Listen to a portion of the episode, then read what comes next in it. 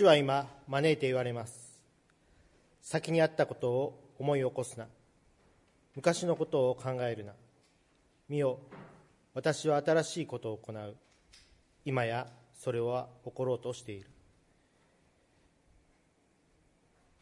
初絵賛美歌29番。天の御霊も賛美歌29番を賛美いたします。皆様お立ちください。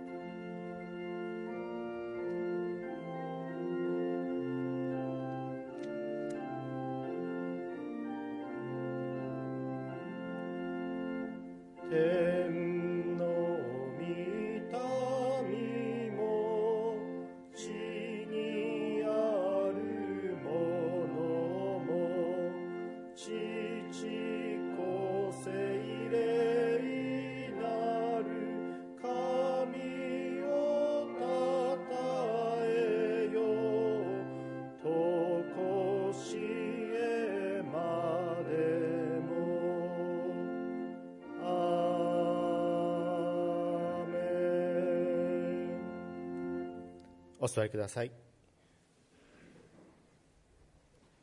司会者がお祈りをします。私は主を望みます。私の魂は望みます。主の言葉を待ち望みます。私の魂は我が主を待ち望みます。夜回りが朝を夜回りが朝を待つにも増して。愛する天の父なる神様皆をあがめ賛美いたします。2021年の歩みが始まり疲れも出てくるこの時ですけれども今朝もまた見舞いに招き加えてくださり兄弟姉妹と共に礼拝を捧げることのできるこの恵みをありがとうございます。昨日また今朝と受験中の兄弟姉妹がいます。あなたにより頼むことを教えてください。また私たちも本当に共に祈ります。彼らの歩みをなお守り導いてください。感染症のゆえに心も暗く不安も覚え悩みまた疲れも増していくようなこの時ですけれどもこんな時にこそあなたが本当に共にいてくださることを覚えてありがとうございます。私たちは祈りをまた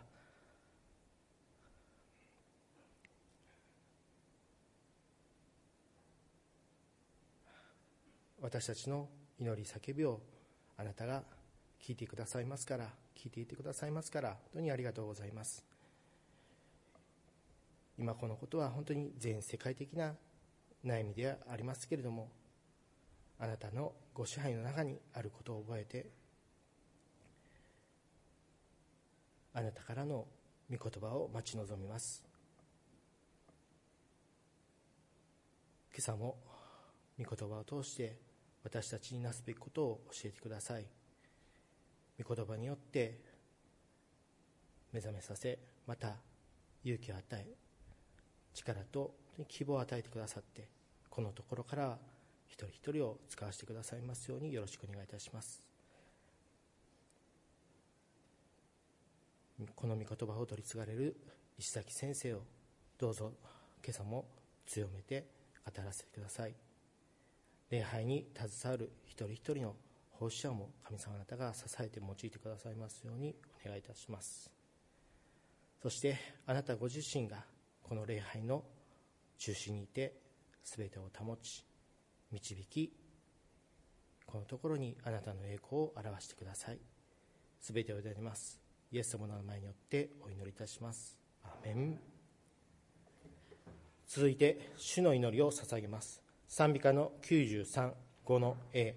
賛美歌93、5の A です。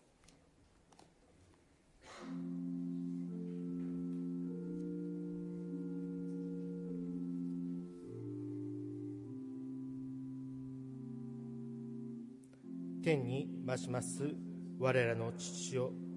願わくは皆をあがめさせたまえ。御国をきたらしたたまえ。御心の天になるごとく地にもなさせたまえ。我らの日曜の糧を今日も与えたまえ。我らに罪を犯す者を我らが許すごとく。我らの罪をも許したまえ。我らを試みに合わせず悪より救い出したまえ。国と力と栄とは限りなく何地のものなればなり。アーメン。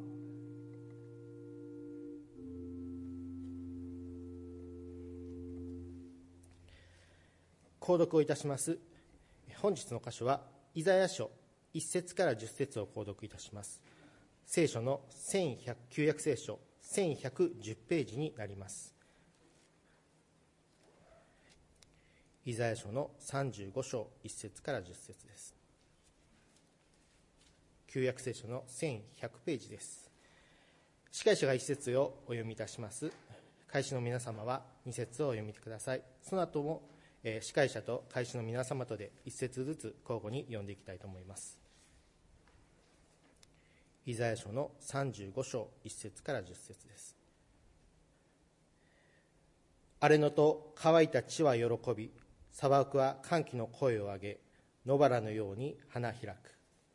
花は咲きあふれ大いに喜びの歌声を上げるレバノンの栄光とカルメルとシャロンの輝きが砂漠に与えられる人々は主の栄光と私たちの神の輝きを見る弱った手を強くしなえた膝を確かにせよ。心を騒がせている者たちに言いなさい。強くあれ恐れるな。見よあなた方の神よ報復が神の報いが来る。神は来られあなた方を救うその時見えない人の目は開けられ聞こえない人の耳は開かれる。その時鹿のように飛び跳ね口の聞けない人の舌は感性を上げる荒れ野に水が砂漠にも流れが熱した砂地は池となり干上がった土地は水の湧くところとなる。ジャッカルが伏していたところは足やパピルスが茂るところとなる。そこには王子が敷かれその道は聖なる道と呼ばれる。汚れた者がそこを通ることはないそれはその道を行く者たちのものであり愚かな者が迷い込むことはないそこに獅子はおらず飢えた獣は上がってこずこれを見かけることもない。あがなわれた者たちだけがそこにそこを歩む。主にあがなわい出された者たちが帰ってくる感性を上げながらシオンに入るその頭上に常しえの喜びを抱き喜びと楽しみが彼らに追いつき悲しみとうめきは逃げ去るそれではお祈りを捧げたいと思いますが最初に国本新学生にお祈りを捧げていただき続いて共に祈っていきたいと思います。強くあれ恐れるな。見よあなた方の神よ。報復が神の報いが来る。神は来られ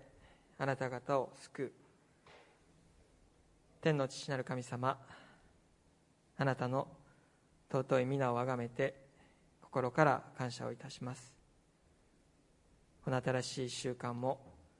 あなたが始めさせてくださりまず初めにあなたが招いてくださり私たちを礼拝する民としてこのところに導いてくださり礼拝をお捧げすることができますことを感謝をいたします。緊急事態宣言が出された中にあってなおあなたがこの礼拝を開いてくださり導いてくださり主が生きて働いておられることを覚えることができます。その幸いを感謝をいたします。あなたはニコイエス・キリストをすでに2000年前にこの世界にこの地にお送りくださり本当に主なる方が主なる神が来られたことを私たちは知っています。そのイエス様が今も生きておられ私たちと共におられることをありがとうございます。あなたが十字架と復活において表してくださったその偉大な道からを本当に今日も覚えることができますように。そして私たちがイエスが主であると告白しこの新しい習慣を歩んでいくことができるように導いてください。やむを得ず本当にここに来ることができない方々がおられることを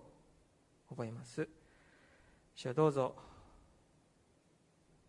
場所ではなく本当にそのところに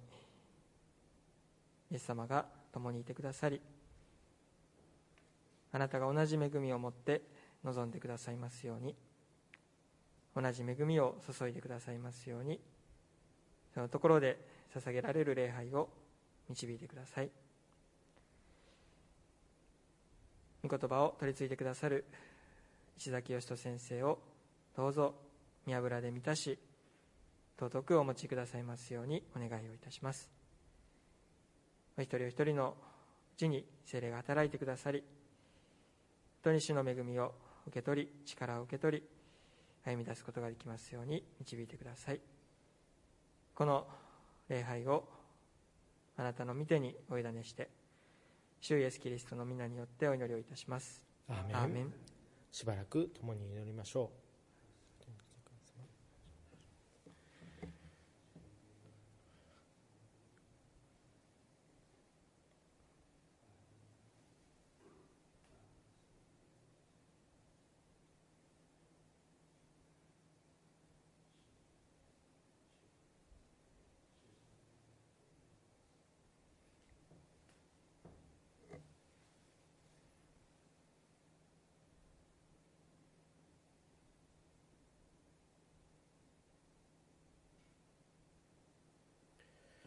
イエス様の名前によってお祈りいたします。アメン。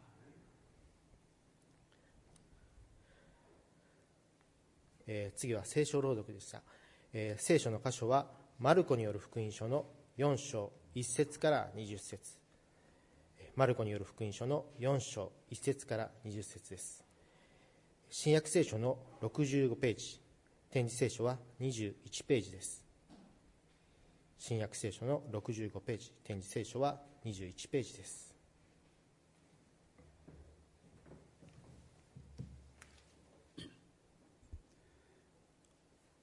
イエスは再び湖のほとりで教え始められた。するとおびただしい群衆が身元に集まってきたのでイエスは船に乗って腰を下ろし湖の上におられた。群衆は皆岸辺にいた。イエスは例えを用いて多くのことを教えられその中で次のように言われた。よく聞きなさい。種をまく人が種まきに出て行った。まいている間にある種は道端に落ち鳥が来て食べてしまった。他の種は石だらけで土の少ないところに落ちそこは土が浅いのですぐに芽を出した。しかし日が昇ると焼けて根がないために枯れてしまった。他の種は茨の中に落ちた。すると茨が伸びて塞いだので実を結ばなかった。また他の種は良い土地に落ち芽生え育って実を結びあるものは30倍あるものは60倍あるものは100倍になった。そして聞く耳のある者は聞きなさいと言われた。イエスが一人になられた時イエスの周りにいた人たちが12人と共に例えについて尋ねた。そこでイエスは言われた。あなた方には神の国の秘義が授けられているが外の人々には全てが例えで示される。それは彼らは見るには見るが認めず聞くには聞くが悟らず立ち返って許されることがないためである。またイエスは言われた。この例えがわからないのか。ではどうして他の例えが理解できるだろうか。種をまく人は神の言葉をまくのである。道端の者とはこういう人たちである。そこに御言葉がまかれそれを聞いてもすぐにサタンが来て彼らにまかれた御言葉を奪い去る。石だらけのところにまかれる者とはこういう人たちである。御言葉を聞くとすぐ喜んで受け入れるが自分には根がないのでしばらくは続いても後で御言葉のために苦難や迫害が起こるとすぐにつまずいてしまう。また茨の中にまかれる者とはこういう人たちである。御言葉を聞くが世の思い煩いや富の誘惑その他いろいろな欲望が入ってきて御言葉を塞いで実を結ばない。良い土地にまかれた者とは御言葉を聞いて受け入れる人たちでありある者は30倍ある者は60倍ある者は100倍の実を結ぶのである。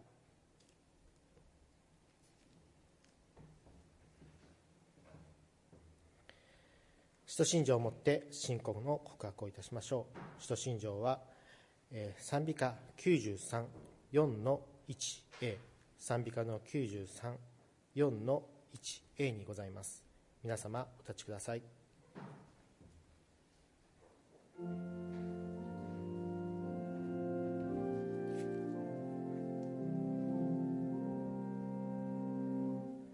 我は天地の作り主全能の父なる神を信ず。我はその一人子我らの主イエス・キリストを信ず。主は精霊によりで宿り乙女マリアより生まれポンテオ・ピラトのもとに苦しみを受け十字架につけられ死にて葬られ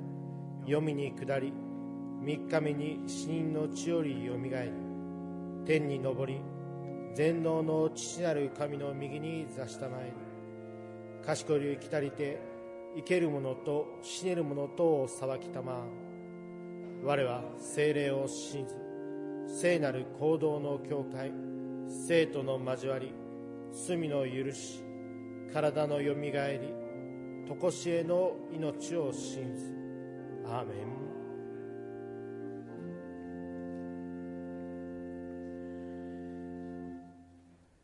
お立ちのままで賛美を捧げます。賛美歌の53番「神の御言葉は」賛美歌の53番をもって賛美を捧げます。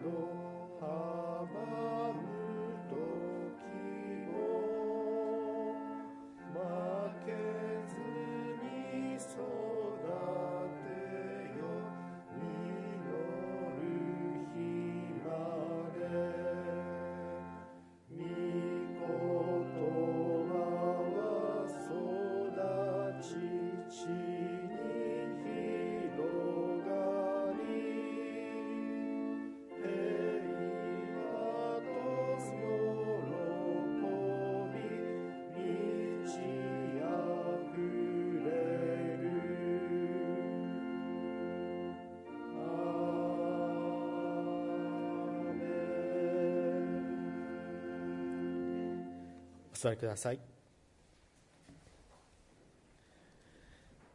石崎伝道師に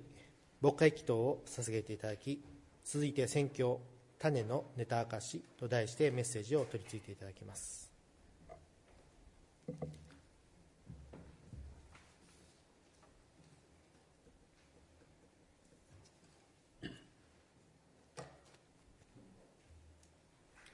お祈りいたします。天皇と様今朝も私たちをあなたの見舞いに集めてくださりあなたが私たちのところに来てくださっていることをありがとうございます。緊急事態宣言が発令されている中再び発令された中での礼拝でありますけれどもどうぞ私たちがさまざまな思い煩いから離れ今一度あなたに心を向ける時とさせてくださいますことをお願いをいたします。この今コロナ禍の中にコロナが猛威を古い広まっていく中で格別どうぞ医療従事者の方々を覚えてくださいますことをお願いをいたします。あなたが愛されあなたが作られた命を体を張って守っている方々にどうぞ休みの時平安な時を与えてくださいますことをお願いをいたします。またワクチンも開発され今まず医療従事者から先にワクチンが与えられるようなことになっていますけれどもどうぞワクチンの副作用など起こることがないように主をどうぞ助けてくださいますことをお願いをいたします。どうぞあなたの本当に愛する魂命を守っている者たちをあなたがお守りくださいますことをお願いをいたします。また全ての人がこのコロナ禍の中にあって息苦しさを感じていることであります。生活が変わった人収入がなくなった人また方や仕事が増えた方々おられますけれどもそれぞれどうぞ戸惑いを覚える中で人生の希望を失わずに歩むことができるように助けてくださいますことをお願いをいたします。生きる方向また希望を見失っている人たちがいることを私たちはメディアを通して聞きますけれどもどうぞ互いに励まし合うことができますように助けてくださいますことをお願いいたします。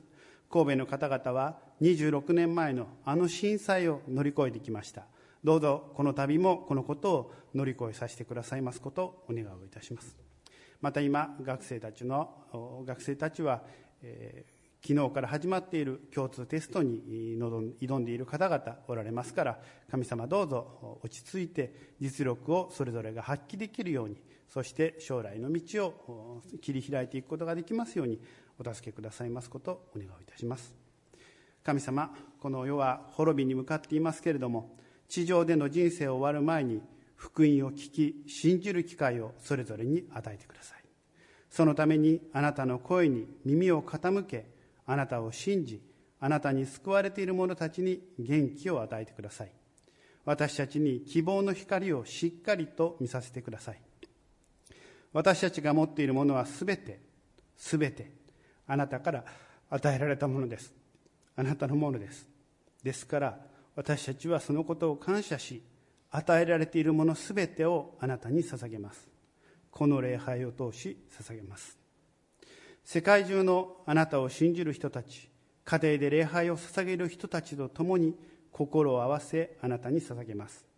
あなたは再びそれを分け与えてくださると約束してくださっていることに感謝しますこの礼拝のところにもあなたが満ち満ちてくださっていることを感謝してイエス様のお名前によってお祈りいたします。アーメンえー、再び緊急事態宣言が発令されている中での礼拝となりますけれども、えー、やりにくいところもあるかと思いますが皆さんの命を守るべくくじけずに皆さんで乗り切りましょう。災害があると神様なぜこんなことが起こるのですかと私たちは神様に訴えたくなります。その答えをどうやって得たらよいのか今日の聖書から見ていきましょう。今日の聖書箇所は聖書の込み出しにもありますが種をまく人の例え話です。イエスはいくつかの例え話を使って教えたと書かれていますがおびただしい群衆が集まったので群衆を岸に座らせご自身は船に乗って湖の上から話しました。ガリラヤ湖は、まあ、湖ですので風が吹いていない時は非常に静かなところです。湖の上から話しても十分に聞くことができました。また、えー、湖と山があのすごくこう隣接しているところですので湖の上から話した言葉が山に反響して戻ってきて音響効果的に非常に声が通りやすかったとも言われています。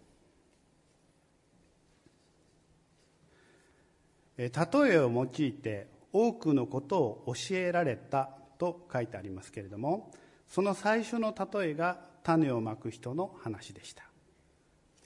イエスが教えた例え話今日のところをもう一度読んでみます。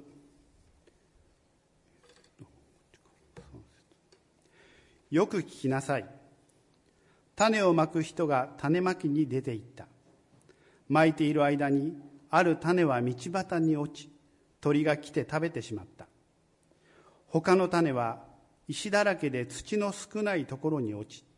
そこは土が浅いのですぐに芽を出した。しかし日が昇ると焼けて根がないために枯れてしまった。他の種は茨の中に落ちた。すると茨が伸びて塞いだので実を結ばなかった。また他の種は良い土地に落ち芽生え育って実を結びあるものは30倍。あるものは60倍あるものは100倍になった。聞く耳のある者は聞きなさい。群衆に対しての教えはこれで終わりました。実際には他にも例え話をしていますがそれぞれの内容についての解説はなく今日はこれで解散ですといった具合です。これがその時のイエスの教えでした。えですので今日の礼拝メッセージもこれで終わりですと聞いたら皆さんはどうされるでしょうか。そのままお帰りになる方もおられるでしょうが今日のメッセージは一体どういう意味ですかと聞きたくなるのではないでしょうか。12人の人と他の弟子はまさにそのような状況でした。イエス様あの例え話はどういう意味なんですか？と思いました。そこでイエスが一人になられた時イエスの周りにいた人たちが12人と共に例えについて尋ねました。と書いてある通りです。イエス様に従うためにイエスの周りにいた人たちをそれには使徒12人の人と他の人たちがいたんですけれども使徒と他の人イエス様のもの特にそばにいた人たちをまとめて弟子たちとここでは呼びます。弟子たちが例えについて尋ねるとイエスは例えを用いて話す理由と例えの解説をします。この後順番にその理由と解説を見て私たちへ当てはめて見ていきます。まずその理由ですけれどもイエスはイザヤ書を引用して聞いても悟らせないためだと言われました。12節のところに引用箇所が書いてあります。彼らは見るには見るが認めず聞くには聞くが悟らず立ち返って許されることがない。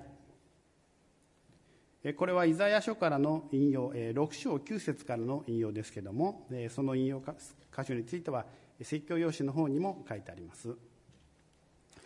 イザヤ書を引用して聞いても悟らせないためと言われました。例えは分かりやすくするために使うことが多いんですけれども分かりにくくすることもあります。この今日の例え話では特に隠語隠して語ると書いて隠語と読みますけれども私たちのこの周りにもこの言葉はあ溢れているというか普通にあります。身近なところでは業界用語が多くあります。よく聞くのはコーヒーをヒーコーと言ったりハワイをワイハーお寿司屋さんにも多いですけれどもお寿司屋さんで勘定を払う時に板前さんが会計の人に「今日はピントビラン」と言います。ピントビランというのは1万2000円のことです。分かっている人には通じるけれども知らない人には分からない。そのように隠語を使って例えを使って話をすることがあります。今日の第2あるネタも隠語です。意味はほとんどの人が分かっています。私たちは手品のネタとか漫才のネタ寿司のネタと使いますけれども本来これは種のことなんです。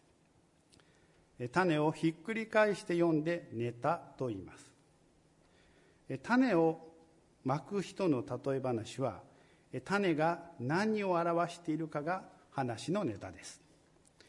まあ、話の種です。それを説明することがネタを明かすこと。種ネタ明かしとなります。まあ、種の種明かしでも意味は同じですが、えー、訳が分からなくなっていきます、え、イエスの例え話には隠語が使われて隠されていた。そして意味が隠されていました。表面的な話は農業の話です。これを聞いていた人たちの彼らの日常の出来事でした。種をまいたらいろいろなところに落ちたという内容ですがイエスは例え話の最後に聞く耳のあるものは聞きなさいと言っています。これはよく聞きなさいという意味です。例え話そのものは分かりやすいものでした。しかしよく聞きなさいというのはその意味を考えなさいということです。この例え話をしている中でよく聞きなさいというのは何度も出てきていて全ての例えに対してその意味を考えるように言っています。次回取り上げるこの後に続く例え話も何が隠された言葉となっているのかそれを紐解いて考えることが必要となります。またこの例え話だけでなく神の言葉聖書全体が意味を考えなさいと言われているようです。続いてイエスによる例え話の解説を見ていきます。13節に入りますけれども種の意味は神の言葉御言葉であると言われています。種が落ちたところは神の言葉を聞いた人たちのことです。いくつかのタイプがあると書かれています。4つのタイプがあります。そのうちの3つが育たない場所。1つが種が育つ場所です。1つ目は道端で御言葉を聞いてもサタンが来て奪い取られて御言葉が届かない人たちのこと。道端に落ちる種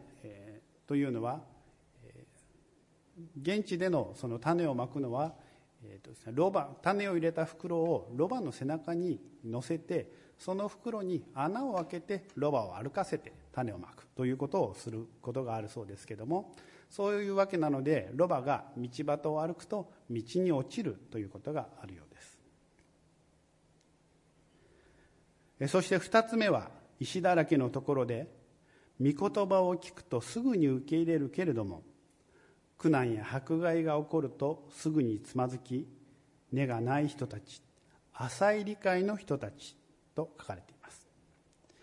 3つ目は茨の中で御言葉を聞くけれども世の思い煩いや富の誘惑いろいろな欲望が入ってきて身を結ばない人ということでした。この3つの場所についてはイエス様はこうだという特定はされていません。ですのでここのところはさまざまな解釈が今までされてきました。で聖書には正解はこれですと書いていませんのでこれが正解ですと言い切れるものはありません。今回はマルコによる福音書を最初から今まで1年半かけて順番に見てきました。3章のところでは福音がバズって集まった群衆のタイプについて書かれているのを見てきました。一つは浅い理解の群衆でした。バズって噂を聞いてきた人たち。彼らは奇跡に引きつけられて集まり御言葉もイエス様に対しての深い理解はありませんでした。彼らは珍しいもの驚くことを求めてきただけでした。2つ目のタイプはファリサイ人と立法学者。彼らはイエスの教えに反発して殺そうと計画しています。3つ目が前回先月話しましたけどもイエス様の家族です。イエスの話をイエス様が子供の時からイエス様の話を聞いてまたマリアは天使の蜜毛を聞き不思議な出産をし、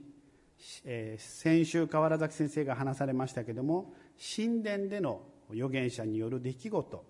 カナの婚礼での水がブドウ酒に変わる奇跡それらをマリアは覚えていましたけれども世の中の人にイエスが頭がおかしくなっていると言われて心配になって家族でイエスを取り押さえに来ました。これらはこの3章までに出てきたさまざまなタイプの人たちは今日の巻かれた場所と関連しているように見えないでしょうか。道端とは御言葉を聞かない聞いて聞いてはいるけれども全く心に入っていかない。ファリサイ派と立法学者。浅い理解の群衆はすぐに芽を出すけれども石だらけで根がない。イエスの家族は世の中の批判評判世の惑わしにあって御言葉が塞がれる茨の中。マルコがこの順番に書かれているのは3章と4章を結びつけて書いているのはそのように見えてきます。イエスは聞く耳のあるものは聞きなさいと言いながら群衆の目の前で彼ら自身のことを語っていたのではないでしょうか。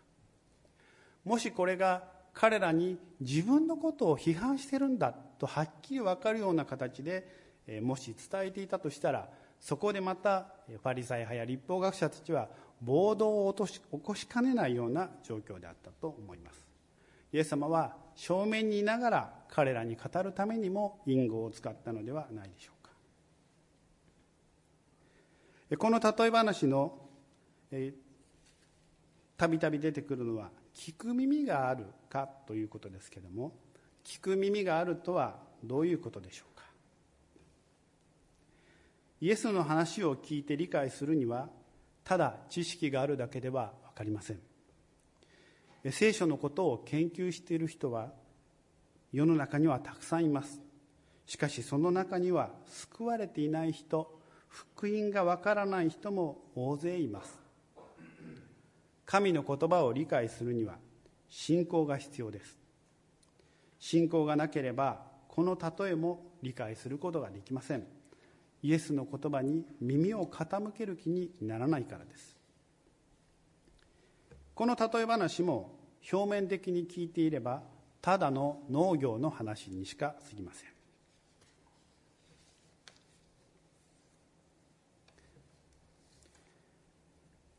4つ目の良い土地にまかれた種の話ですけれどもこれはこの今イエス様のこの話を聞いている弟子たちのことを指していました。良い土地にまかれた種は実を結びます。30倍60倍100倍の実を豊かに結びます。さてこの今日の例えは私たちにはどう適用することができるでしょうか。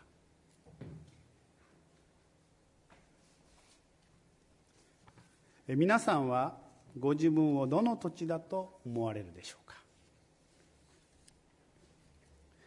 か？ここに来ている人たちは神の言葉に耳を傾けて聞こうとしている人たちです。聖書はそういう方々を良い土地にまかれたものであると言われています。良い土地にまかれたものは今日の中心聖句でもありますけれども御言葉を聞いて受け入れる人たちでありあるものは30倍あるものは60倍あるものは100倍の実を結ぶと書かれています。それは神がまいた種そのものに力があり神がその実をならせてくださいます。種そのものが頑張るわけではありません。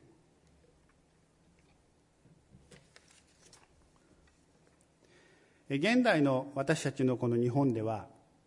この例え話を誰でも読むことができまた聞くことができます。宗教的に制限されて聞くことができないという人は誰もいません。この例え話を理解すれば誰でも実を結びたい実を結ぶものとなりたいと思うでしょう。しかし実を結実際に結ぶのはイエスの言葉に耳を傾け深く理解しようとするものだけです。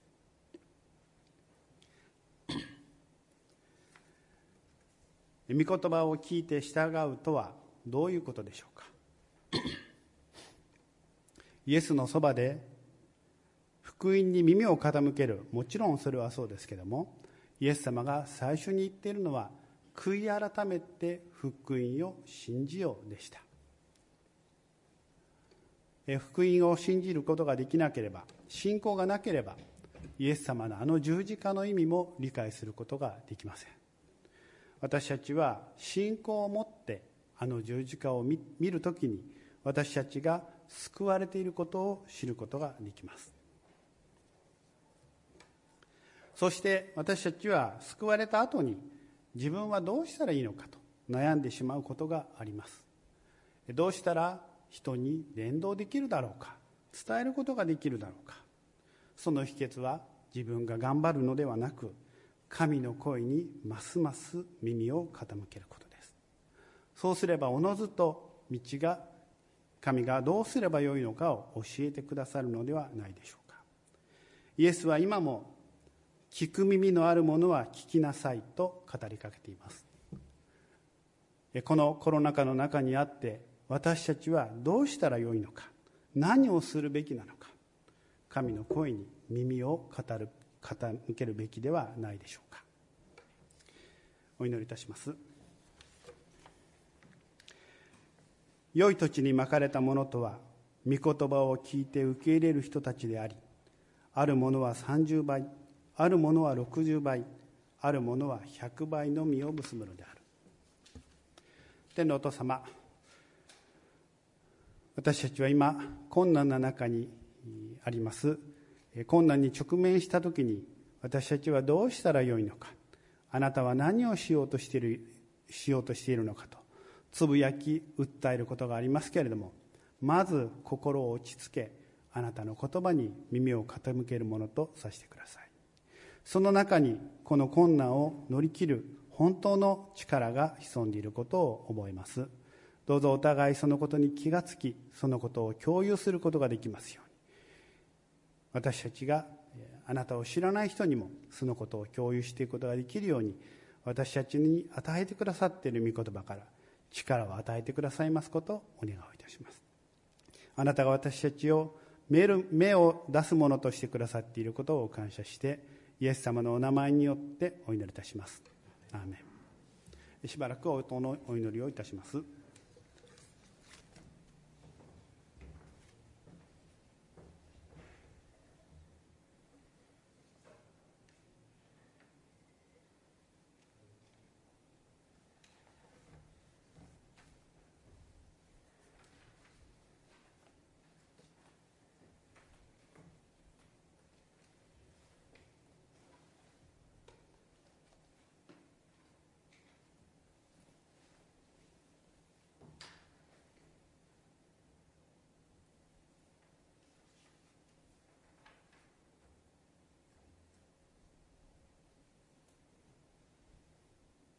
メン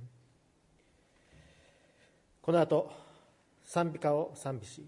感謝のお祈り献金と続きます。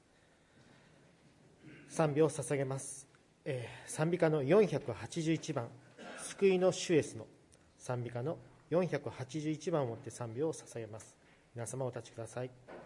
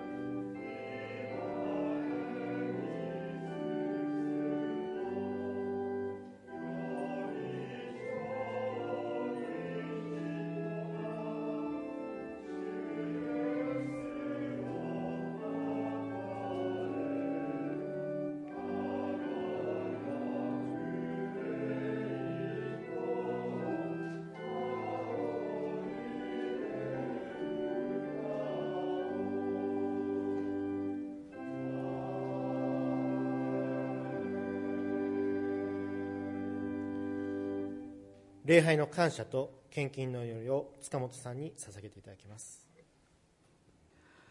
良い土地にまかれたものとは、御言葉を聞いて受け入れる人たちであり、あるものは30倍、あるものは60倍、あるものは100倍の実を結ぶのであると。恵み深い天の父なる神様、尊い皆をあがめて心から感謝をいたします。こうして、えー誠実の日にあなたのもとに集い礼拝をできる幸せをありがとうございます。また、えーそのお家やそのおる場所で、えー礼拝を持っておるそういう信徒一人一人にもあなたが変わらぬ恵みを与えてくださいますようお願いをいたします。先生のメッセージを聞いていて自分は一体どのような人なのだろう考えながら聞いていましたけれどもそのこと自体がもはや愚かなことであり神様あなたが一方的に、えー私たちを変えてくださる。たとえどのような土地に落ちたとしてもあなたが導いてえーくださるということを教えてくださいました。あなたにの言葉に耳を傾け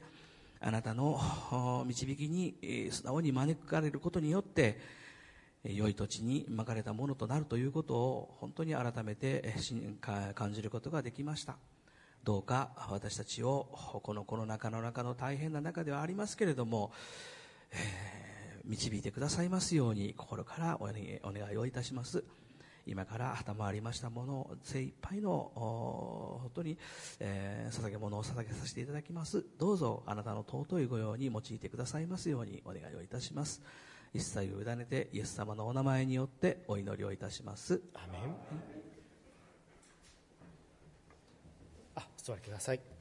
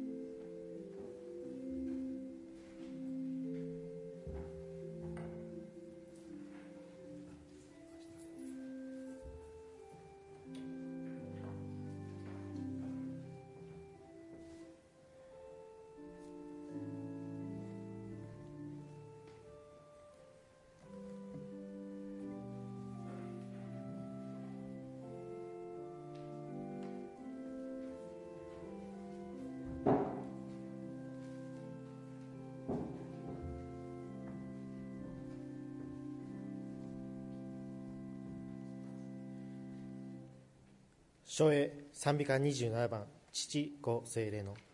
賛美歌27番を賛美いたします。昭栄の後唐木牧師に祝祷をしていただきます。皆様お立ちください。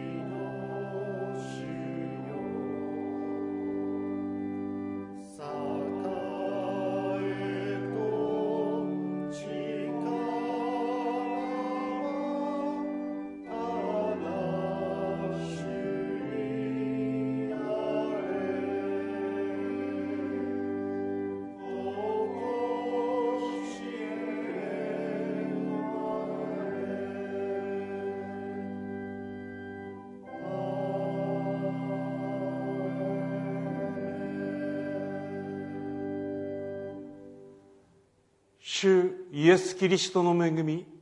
神の愛精霊の交わりがあなた方一同と共にありますように。アーメン。